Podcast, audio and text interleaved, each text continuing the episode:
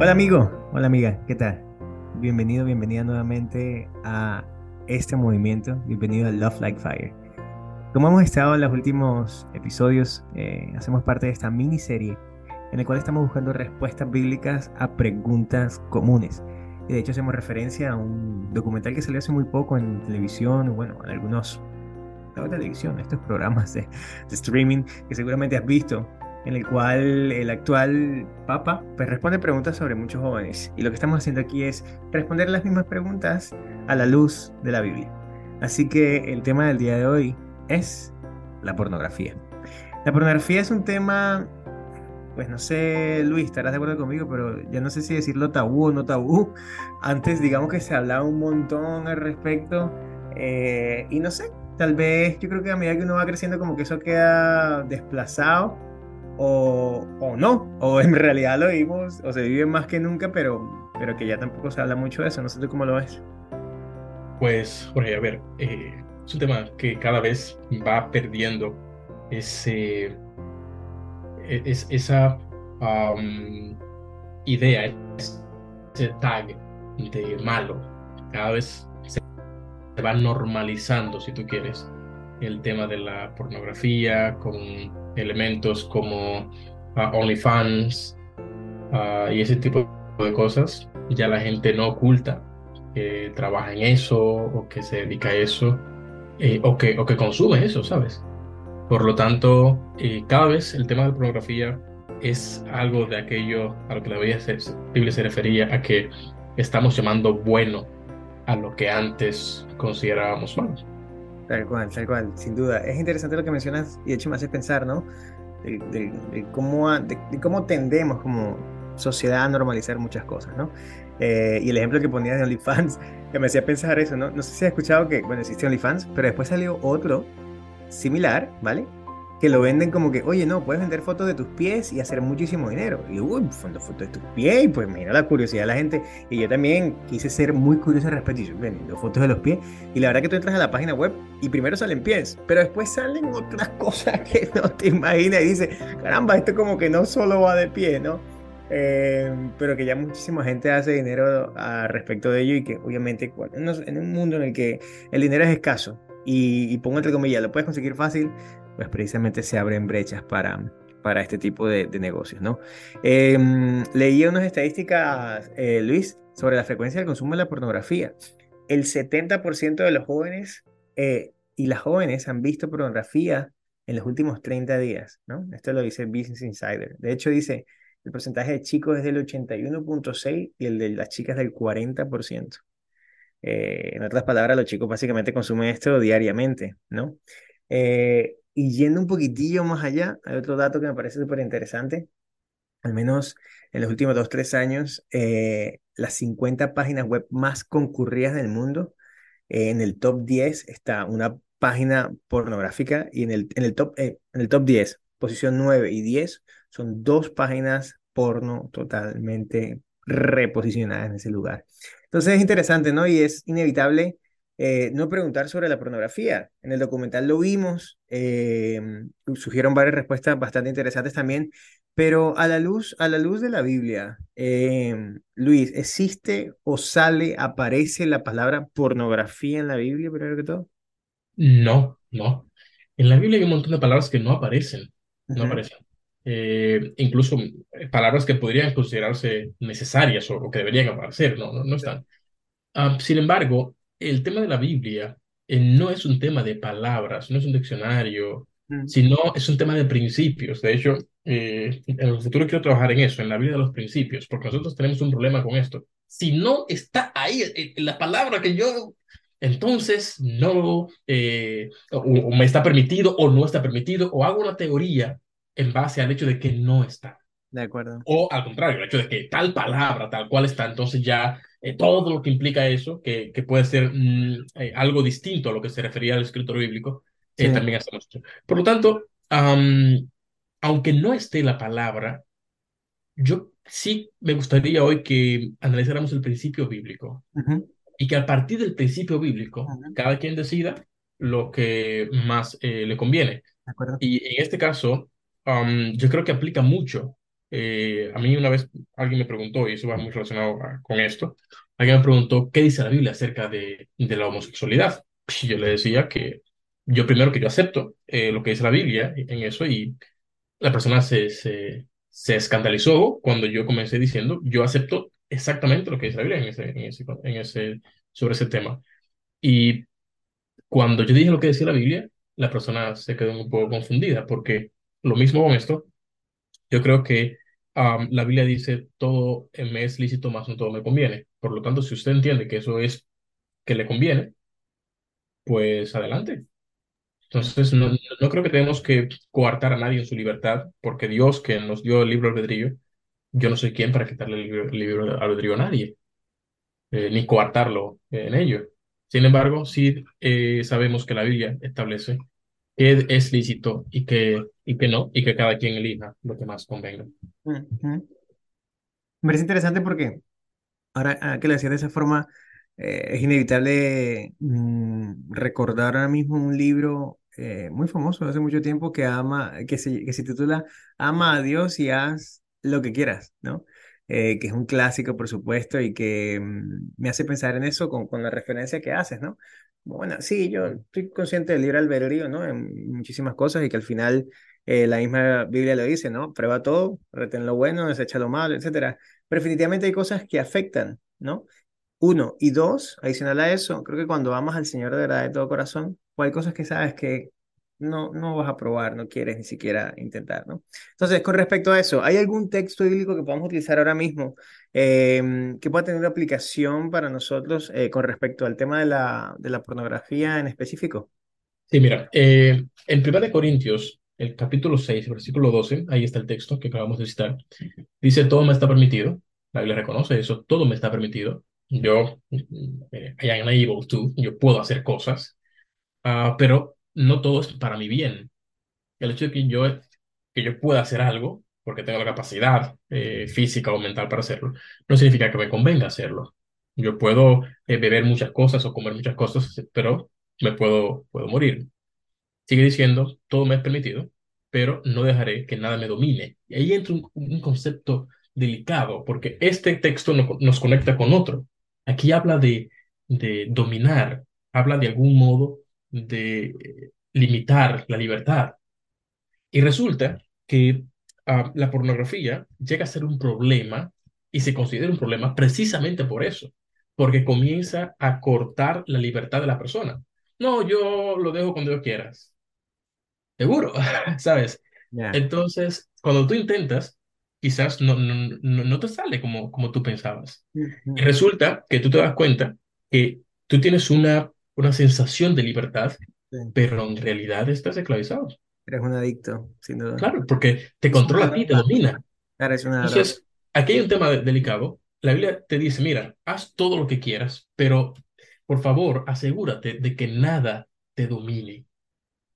Y aquí este principio se puede aplicar para muchas cosas, no solamente para el tema de la pornografía, sino también para el tema del trabajo, que parece buena cosa. Cuidado, cuando el trabajo domina, no sé yo, se puede, se vuelve tóxico el trabajo. Pero la Biblia en este tema también lo, relaciona mucho con eh, 2 de Pedro dos diecinueve donde la Biblia también habla que les promueven libertad y cuidado, que podríamos decir que esto es casi lo que vende OnlyFans o esas páginas, les, nos venden libertad cuando ellos mismos son esclavos de la corrupción, ya que cada uno es esclavo de aquello que lo ha dominado. Se relacionan los, los dos textos con el tema de, del dominio. Tú sabes que ahora nos venden libertad. Sí. O sea, los países venden libertad, los gobiernos venden libertad, los partidos hablan de, de libertad. Y la Biblia también quiere eso, una verdadera libertad. Hay más textos en, en la Biblia eh, que son más, consideramos más nobles, por ejemplo, Filipenses 4.8, que habla todo lo justo, todo lo puro, todo lo amable, todo lo que es digno de admiración, Mm. todo eh, lo que es digno, lo que es excelente, pues piensa en esto. Pues está muy bien. La Biblia relaciona mucho el tema de los pensamientos con la calidad de vida. Mm, Ahora relacionamos la dieta con la calidad de vida, mm, el tiempo en familia con la calidad de vida, De el coche que yo tengo con la calidad de vida, el país donde yo vivo, vivo con la calidad de vida, De acuerdo. incluso en la zona de la ciudad donde yo vivo con la calidad de vida, el zapato que yo uso con la calidad de vida. Pero, ¿qué pasa con mis pensamientos y la calidad de vida? sí, Entonces, hay un tema delicado porque la Biblia va mucho más allá. Y es curioso porque algo tan, tan antiguo, podríamos decir, resulta que nos sobrepasa mm, en, en, en la crítica de la realidad actual. sí, De hecho, hay, hay un, hay mucho, un montón de críticas, pero por ejemplo, la crítica que hace eh, la Biblia en la primera parábola que se encuentra en Jueces 6 acerca de los gobiernos actual, actuales son, eh, es más real y, y más actual eh, y con una validez increíble, como, como, como justo está ocurriendo. Por lo tanto, ah, la Biblia incluso dice, han perdido toda vergüenza, se han entregado a la inmoralidad y se sacian de cometer toda clase de actos indecentes. O sea, ya la gente no, se- no se oculta, no pasa nada. O sea, y la gente se, en internet lo comenta y, y la gente se, se entrevista y dice, mira, yo, yo trabajo en OnlyFans, sí, sí, o yo trabajo en esto, y yo me dedico a tal cosa, yo soy una dama de compañía. o- y hace horas vi, investigando para esto, una persona en una entrevista que decía, yo me dedico a buscar chicas para que vayan a una casa y pues eso yo no sé hasta ayer, pero eso se llamaba proxenetismo, sí, ¿sabes? Es cual, ilegal. Y la gente lo está diciendo, esa persona puede ser simplemente por lo que acaba de decir, puede ser detenida. por supuesto. Entonces resulta que nos hemos acostumbrado a un, a un, a un modo de vida muy, muy perjudicial. Pero la pregunta que yo me gustaría dejar es, tu calidad de vida, ¿qué dicen tus pensamientos de tu calidad de vida? Mm, mm, ¿Has pensado en eso? mm, mm. Me, me, me parece interesante la pregunta porque mm, al final leía datos, ¿no? Y hago dos apuntes con respecto a lo que menciona. Leía datos y, y decía que, caramba, el tema de la pornografía se disparó por dos factores en realidad. A ver, es algo que ya viene mucho tiempo, pero en los últimos años se ha disparado de locos por dos factores. Número uno, el móvil. ¿m? En el móvil tienes un acceso de locos, eh, quiero decir, ilimitado, por alguna forma, a temas de pornografía. Y número dos, eh, la pandemia, ¿no? La pandemia y, todo el confinamiento hizo que se dispararan los números de manera eh, loquísima, ¿no? Em, y con respecto a esa pregunta que, que tú acabas de hacer, por supuesto, imagínate en tus pensamientos si, si, si los hombres que al parecer las estadísticas dicen que son los que tienen mayor lucha al respecto, por ponerle una etiqueta, ¿te imaginas en momentos de, de soledad? En momentos de vacío, de, de que, a, qué, a, qué, a qué corres, ¿no? Y esto lo unimos a lo que mencionábamos un rato, al final somos esclavos, somos adictos, es una, una droga la pornografía. Y eso hace que de alguna forma quedes ahí atado, ¿no? Y tú también mencionabas el tema de la inmoralidad, es que al final en la sociedad que vivimos eh, existe, y que bueno, esto puede funcionar para el tema de la pornografía y para muchísimos más, eh, pero atenta contra los valores, ¿no? Contra los principios, contra las creencias que tú tienes, que de alguna forma caigas en, en temas de, de pornografía y que tendemos a normalizarlo, como tú justo lo estabas diciendo como tal. Entonces, Luis, esto, la idea es que sea súper práctico. ¿Cuál sería el mensaje para alguien que hoy, ahora, Puede que esté viviendo una lucha con respecto a esto. Puede que esté enfrentándose a, a- a- ahora mismo a tomar una decisión de veo, no veo, consumo, no consumo, salgo de esto, etcétera. Eh, ¿cuál sería el mensaje y, y cómo, cómo de alguna manera encontrar ayuda, ¿no? Y que también lo digo desde el punto de vista, pues, médico eh, y por supuesto de, de, de cómo la confianza en el Señor y, y cómo amarrarse a aquellas cosas que lo pueden sacar de, de o liberar de esas cadenas que, que actualmente tienen. Curiosamente, aunque se ha intentado normalizar, aún la academia, aún los académicos, la ciencia, um, asume y establece la pornografía como una adicción. Eso es bueno en el sentido de que si tú vas a un psicólogo con esa situación, te va a intentar ayudar no se va a intentar decir, no, no pasa nada. Todavía eso se puede cambiar, ¿sí? pero todavía se acepta como, como un- una conducta que eh, puede ser mejorada. Quiero, quiero llevar esto. Am, y no quiero decir que esté mal. No quiero, no quiero juzgar a nadie ni condenar a nadie, no. No voy a decir que está mal, pero sí voy a decir que puede estar mejor. Y ahí está la gran diferencia. Y la mayoría estamos de acuerdo con que podemos vivir una vida con más calidad de vida. Y resulta que para salir de esto, identifica primero las fuentes, por dónde viene. Porque regularmente son fuentes que casi se usan de manera exclusiva para eso.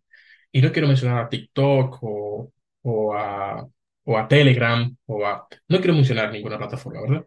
Mm, Sin embargo, eh, si tú ves que cierta aplicación es como la ventana por la cual tú siempre siempre inicias el, camino o siempre, pues quizás esa, esa aplicación, si es para eso, se puede borrar, se puede eliminar. Es importante eso.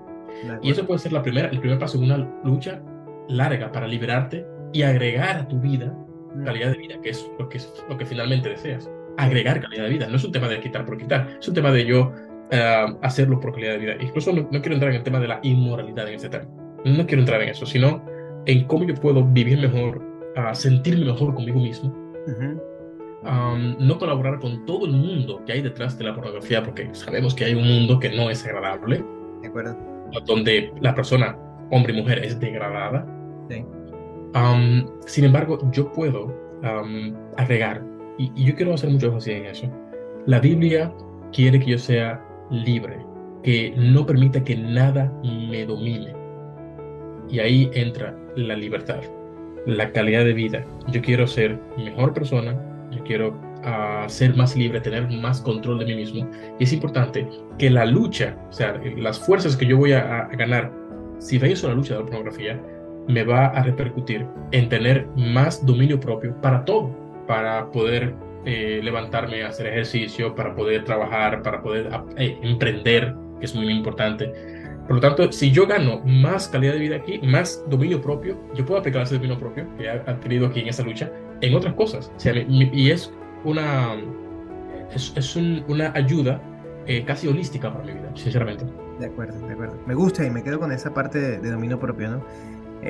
al final es esas pequeñas luchas que tenemos todos los días y cómo tener pequeñas victorias, que la suma de pequeñas victorias nos harán, por supuesto, partícipes de una gran victoria. Así que, amigo, amiga, gracias por haber estado con nosotros en este episodio sobre la pornografía. Esperamos que haya sido una luz para ti, que juntos hayamos aprendido algo y que, por supuesto, eh, podamos compartirlo a aquella persona que creemos que le puede ser útil o que de igual forma podamos eh, ampliar nuestros conocimientos del tema, eh, etcétera, etcétera. Pero te agradecemos por llegar hasta aquí, así que ten un maravilloso día y nos vemos en el siguiente episodio. Chao.